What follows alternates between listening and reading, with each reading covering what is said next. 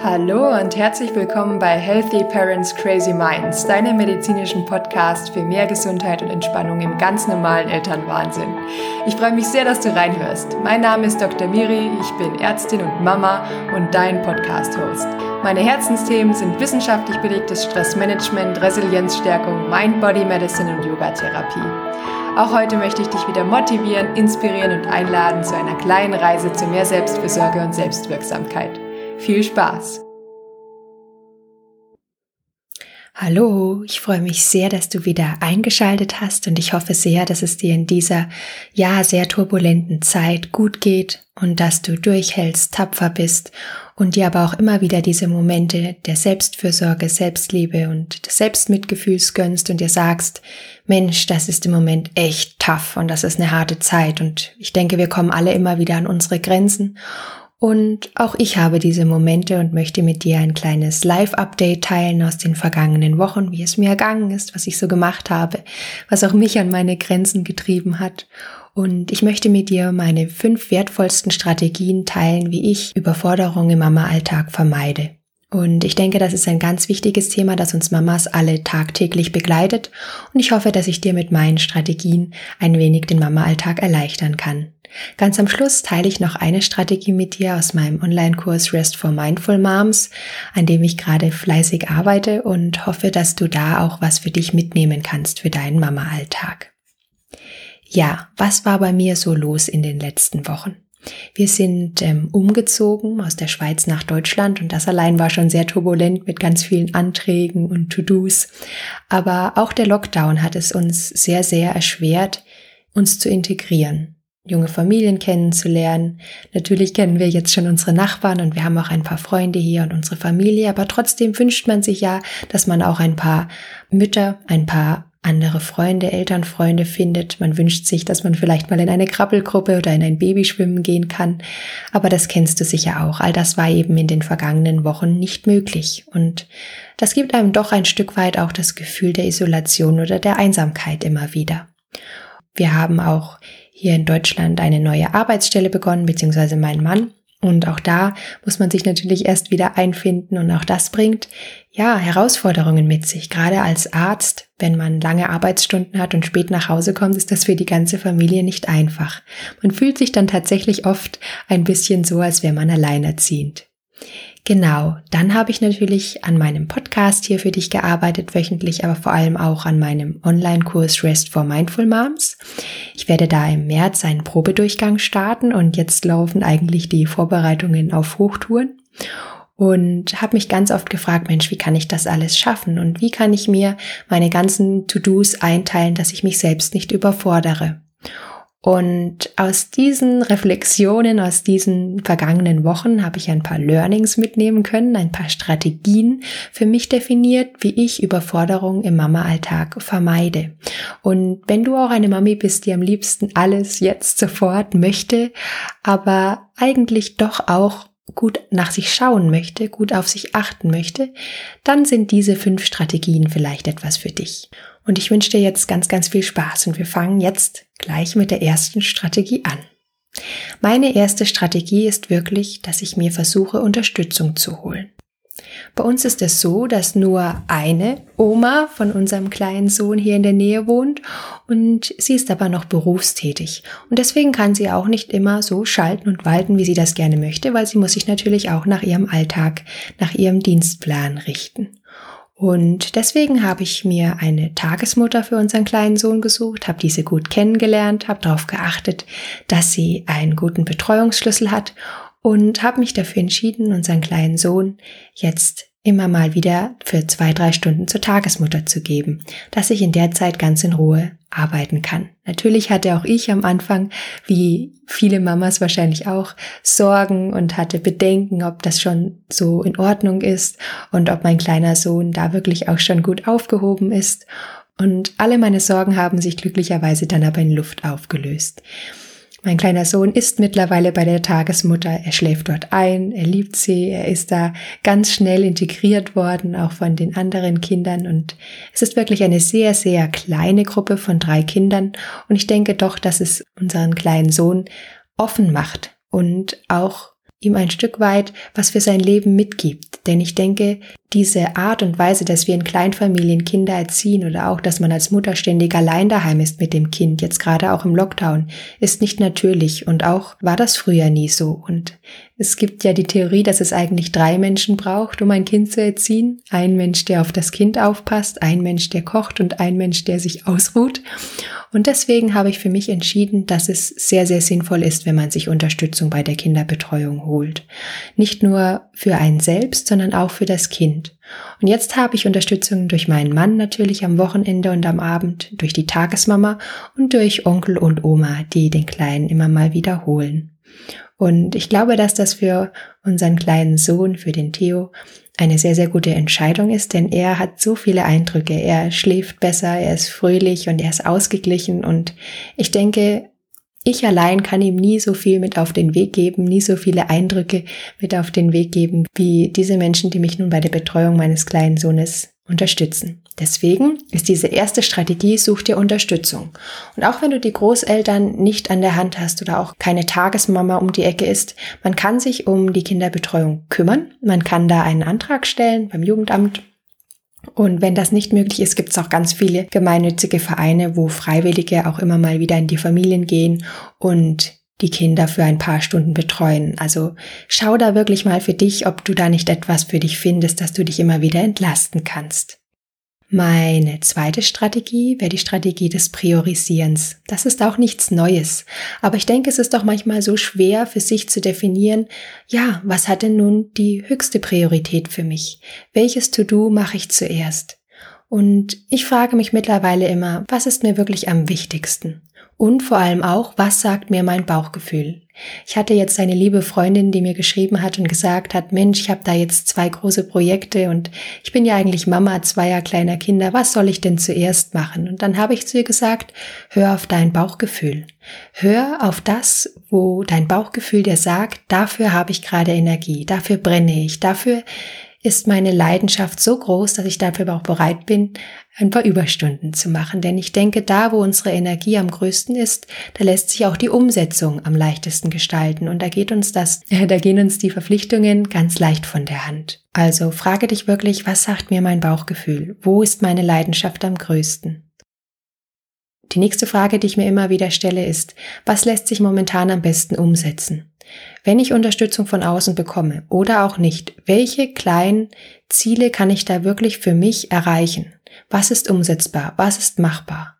Und ich frage mich, was ist wirklich notwendig? Was muss ich wirklich?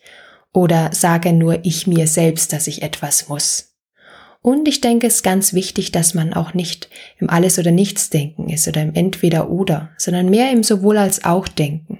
Denn manchmal ist es wichtig, dass man vielleicht nicht die großen Sprünge wagt, sondern sich die Prioritäten in Häppchen einteilt. Dass man sagt, vielleicht ist eine Sache noch nicht die First Priority, die erste Priorität, aber ich kann vielleicht schon etwas Kleines tun, um sie im nächsten Monat, in der nächsten Woche zur Priorität zu machen. Aber das muss man auch nicht, denn jetzt komme ich zur dritten Strategie, dem Fokussieren. Und da geht es wirklich darum, dass du dir sagst, okay, ich habe meine Prioritäten gesetzt und nun frage ich mich, wenn ich meine Priorität gefunden habe, meine Priorität Number One, wie kann ich es schaffen, dass darauf mein kompletter Fokus gelenkt wird? Bei mir ist das jetzt zum Beispiel mein Online-Kurs. Ich weiß, dass ich nebenher noch meinen Podcast weiterführen möchte mit meinen wöchentlichen Episoden, aber dennoch versuche ich den Aufwand für den Podcast gering zu halten und mich vor allem auf meinen Online-Kurs zu konzentrieren. Ich weiß auch, dass mein Haushalt im Moment nicht picobello ist und ich weiß auch, dass ich meine, äh, meine Vorhaben 2021 noch gesünder und noch frischer zu kochen, obwohl ich das eh schon versuche, im Moment nicht ganz so umsetzen kann, wie ich das möchte. Deswegen bleibt mein schönes Kochbuch, das ich mir gekauft habe, auch jetzt im Moment noch im Schrank. Und das ist okay. Also die, dritte Strategie, dich zu fokussieren und dir rauszunehmen, dass du sagen kannst, mein Fokus lenke ich auf Priorität Nummer eins. Und dann habe ich noch gelernt, dass Routinen im Alltag zwar sehr, sehr wichtig sind, und das wäre die vierte Strategie, aber dass man Routinen im Alltag auch nicht erzwingen muss. Natürlich ist es nett, wenn man sagen kann, ich habe eine fixe Morgenroutine, ich mache Yoga, ich meditiere, ich schreibe Tagebuch, ich gehe jeden Tag raus, aber das ist ganz oft nicht umsetzbar im Familienalltag. Und ganz oft lassen unsere kleinen Kinder oder Babys das auch nicht zu. Und anstatt dich dann zu stressen und dir zu sagen, ich muss das aber jetzt, glaube ich, ist es besser, wenn du dir einfach immer wieder kleine Momente der Selbstliebe gönnst, kleine Mimis, kleine Mindful Minutes. Für mich sind das zum Beispiel solche Momente wie wenn ich mit meinem kleinen Baby Theo frühstücke und da eine kleine Morgenmeditation höre, wenn ich Spaziergänge mache und da meine Auszeiten nehme, sei es, dass ich einen Podcast höre, eine Meditation höre, eine Musik höre. Ich genieße ganz bewusst zu duschen, mache danach immer noch eine kleine Fußmassage und mein Baby Theo ist immer dabei. Es geht natürlich auch nur, wenn sie so klein sind.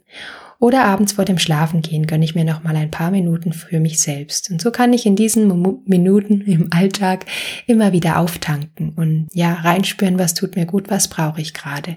Deswegen sind Routinen schön und ich denke auch, dass sie in einem stressigen Alltag unabdingbar sind. Aber wenn es für dich im Moment gerade nicht geht, Routinen einzubauen, weil deine Kinder einfach, ja, vielleicht noch keinen richtigen Rhythmus haben oder auch einfach immer die Momente, an denen Zeit für eine Routine wären, doch von dir verlangen, dass du dich um sie kümmerst, da wäre ich dann doch auch achtsam mit mir selbst und würde dir empfehlen, dass du dir einfach versuchst, diese Selbstliebe-Momente Mimis zu gönnen und nicht zu sehr auf die Routinen zu beharren. Als letztes möchte ich noch die fünfte Strategie der smarten Ziele mit dir teilen. Das hast du sicherlich auch schon mal gehört. Und das ist auch ein wichtiges Element in meinem REST-Kurs. Es geht darum, dass du dir verschiedene Resilienzziele in den Lebensbereichen, in denen du vielleicht kleine Defizite hast oder wo du etwas verändern möchtest, setzt. Wenn du diese Lebensbereiche dann auch wirklich für dich insofern nutzen kannst, als dass du da auftanken kannst und Kraft tanken kannst, werden diese Ziele zu Resilienzfaktoren und machen dich widerstandsfähiger. Wenn du zum Beispiel also den Lebensbereich Bewegung nimmst und sagst, ich möchte versuchen, mich mehr im Alltag zu bewegen und die Bewegung tut dir gut und schenkt dir Kraft und Energie, dann ist Bewegung für dich ein Resilienzfaktor. Er macht dich widerstandsfähiger gegenüber Stress und führt auch letztendlich dazu, dass du im Alltag nicht so schnell gereizt bist, genervt bist, schlecht gelaunt. Mit den smarten Zielen, mit dieser Strategie möchte ich dir helfen, Überforderung zu vermeiden. Denn wir sagen uns ja oft selbst als Mamas, ich müsste, ich sollte, hätte ich doch. Wir haben unrealistische Erwartungen an uns selbst und zu hohe Ansprüche an uns selbst. Und da ist es besser, wenn man sich smarte Ziele setzt. Die sollen einen aber nicht unter Druck setzen, sondern ich verstehe die smarten Ziele mehr als Baby Steps, als ganz kleine Schritte und Ziele, um Veränderung herbeizuführen. Denn dieses Ziele setzen, eine Richtung, einen Weg vor Augen zu haben, ist die Grundlage dafür, dass Veränderung im positiven Sinne im Leben stattfinden kann. Und ich möchte, dass du dir Ziele definierst, die du mit Leichtigkeit erreichen kannst und, wenn du sie geschafft hast, dass du diesen Erfolg genießen kannst, anstatt dich ständig überfordert zu fühlen. Und jetzt möchte ich mit dir erstmal kurz klären, was smarte Ziele überhaupt sind. Smarte Ziele sind Ziele, die spezifisch, das steht für S, messbar, das steht für M, A, akzeptabel bzw. attraktiv, R, relevant und T, terminiert sind. Das sind smarte Ziele. Was bedeutet das jetzt ganz konkret? Es bedeutet, dass die Ziele ganz klar und präzise formuliert werden sollten. Was nehme ich mir heute vor und wann und warum und warum möchte ich es erreichen. Das wäre das S spezifisch. Messbar wäre, dass du messen kannst, dass du dich dem Ziel näherst und es auch erreicht hast. Also dass du dir zum Beispiel sagst, Mensch, am Ende dieses Tages möchte ich das und das für mich geschafft haben. A bedeutet akzeptabel und attraktiv und dass dein Ziel realistisch ist und du es wirklich auch mit deinen Ressourcen erreichen kannst. R bedeutet relevant. Das heißt, dass das Ziel für dich wirklich eine Bedeutung hat. Dass du wirklich einen Grund dafür hast, warum du dafür losgehen möchtest, warum du das für dich erreichen möchtest. Und T bedeutet zeitlich terminiert. Das heißt, es muss einen Zeitpunkt geben, bis wann das Ziel erreicht sein sollte, bis wann du es geschafft haben solltest, etwas für dich umzusetzen. Und bevor du dir vielleicht ein paar smarte Ziele überlegst, ist es erstmal wichtig, dass du dir bewusst machst, dass es Klarheit braucht, welche Ziele du überhaupt erreichen möchtest und erreichen kannst. Es bedarf Ehrlichkeit zu sich selbst und ein Stück weit auch Ruhe. Und du musst auch mal deine verschiedenen Lebensbereiche unter die Lupe nehmen. Denn ein gesunder Lebensstil macht dich resilient und wir alle haben ja Schwächen oder Baustellen in verschiedenen Lebensbereichen. Und das ist sehr, sehr individuell. Aber es ist nicht sinnvoll, sich Ziele zu setzen in allen Lebensbereichen, denn das überfordert uns sehr, sondern es geht mehr darum, dir einen Lebensbereich rauszusuchen, mit dem du heute beginnen möchtest. Als Basislebensbereiche definiere ich dabei die Bewegung, den Schlaf, die Ernährung, die Partnerschaft, die soziale Verbundenheit, Auszeiten und Abenteuer, Kreativität und Inspiration und den Lebenssinn und die Spiritualität. Jetzt kannst du dir mal für dich überlegen, welchen dieser Lebensbereiche du vielleicht für heute in den Fokus stellen möchtest, welcher dir am wichtigsten ist oder wo, ja, deine Probleme, deine Herausforderungen vielleicht am größten sind und in welchem Lebensbereich du eine Veränderung bewirken möchtest. Vielleicht kannst du da auch mal das große Ganze sehen und dir überlegen, welches Lebensziel, welche Lebensvision soll die Art und Weise, wie du lebst, widerspiegeln. Und vielleicht ist es einfach nur, dass du für dich selbst ruhiger wirst oder ausgeglichener wirst und das vielleicht erreichen kannst, indem du dich mehr bewegst oder besser schläfst. Vielleicht ist es aber auch nur, dass du dich mehr wieder mit deinem Partner verbunden fühlst, weil dir das Energie und Kraft gibt. Und vielleicht helfen dir noch ein paar Fragen zur Definierung deiner smarten kleinen Ziele, deiner Baby-Step-Ziele. Wie zum Beispiel, wie du dir dein Leben mit mehr Resilienz, mit Widerstandsfähigkeit vorstellst. In welchen Lebensbereichen du gern resilienter, widerstandsfähiger wärst und was vielleicht die Vorteile für dich wären, wenn du gewisse Ziele erreichst. Vielleicht kannst du dich auch fragen, was speziell du vielleicht während dieser, dieser schwierigen Corona-Zeit verändern möchtest. Im Restkurs sind ein paar Ziele klar definiert. Das sind zum Beispiel Ziele wie kleine Mimis in den Alltag einzubauen, Stressregulationstechniken. Das sind aber auch Ziele, wie zum Beispiel, dass du langfristig dir erlaubst, eine Veränderung überhaupt in deinem Leben umzusetzen, dass du einen Wandel zulässt, innerlich vor allem. Und das bedeutet auch, dass man sich das Ziel setzt, offener und empfänglicher für Neues, für Abenteuer und für Herausforderungen zu werden. Du kannst dir jetzt mal überlegen, welche drei smarten Ziele, welche drei Baby-Steps du heute für dich definieren möchtest und welches dieser drei smarten Ziele oder Baby-Steps du heute vielleicht angehen möchtest. Und all diese Empfehlungen, diese Gedanken und Impulse sollen nur Anregungen sein, sollen nur ja, Gedankenanstöße sein, wie du vielleicht eine kleine Veränderung in deinem Alltag meistern kannst, ohne dich zu überfordern. Und ich danke dir ganz herzlich fürs Zuhören und hoffe sehr, dass dir diese Folge ein bisschen geholfen hat, deinen Mama-Alltag gelassen hat zu meistern. Und wir hören uns wie immer nächste Woche wieder. Da werde ich dir vielleicht eine kleine Meditation für smarte Ziele aufnehmen und hier in dem Podcast hochladen. Und wie gesagt, bin ich bis März, April noch sehr beschäftigt mit meinem Online-Kurs, aber danach wartet ganz viel spannendes Neues auf dich. Es wird eine neue Website geben mit einem Blog, es wird einen Podcast Relaunch geben und bis Ende des Jahres soll auch der Online-Kurs für alle Mamas verfügbar sein. Ich würde mich sehr freuen, wenn du mir eine kurze Rückmeldung über diese Folge gibst oder eine kleine Bewertung bei iTunes und hoffe sehr, dass ich dir mit dieser Folge ein bisschen mehr Licht in den Mama-Alltag bringen konnte. Pass schön auf dich auf und denk dran, ein Atemzug geht immer. Deine Miriam. Wieder einmal herzlichen Dank dir fürs Zuhören und dass du bis zum Ende durchgehalten hast. Du kennst das, der Healthy Parents Crazy Minds Podcast ist ein interaktiver Podcast, der zum Austausch anregen soll und deswegen würde ich mich sehr über ein Feedback von dir freuen, ob die Folge für dich hilfreich war, ob du es mittlerweile schaffst, eine Mimi in deinen Alltag einzubauen, eine Mindful Minute Darfst mir auch gerne einen Kommentar zur Folge hier auf iTunes hinterlassen oder eine E-Mail schreiben, auf Instagram oder Facebook einen Post machen, wie es dir passt. Wie du mit mir in Kontakt treten kannst, findest du auch in den Show Notes. Da steht auch mein Link für die Website, wo du mehr über mich und meinen Mimimed erfahren kannst. Und ich würde mich auch über eine positive Bewertung bei iTunes freuen, damit uns möglichst viele Eltern finden können und wir gemeinsam den Familienalltag resilient meistern. Um auf dem neuesten Stand zu bleiben, kannst du auch gerne meinen Podcast abonnieren. Es werden keine Daten gesammelt wie E-Mail-Adressen oder dergleichen. Es kostet auch nichts. So bleibst du immer auf dem neuesten Stand. Ja, und denk dran, jeder kann im normalen Elternwahnsinn etwas für seine Gesundheit tun und ganz kurz entspannen. Denn ein tiefer Atemzug geht immer. Deine Dr. Miri.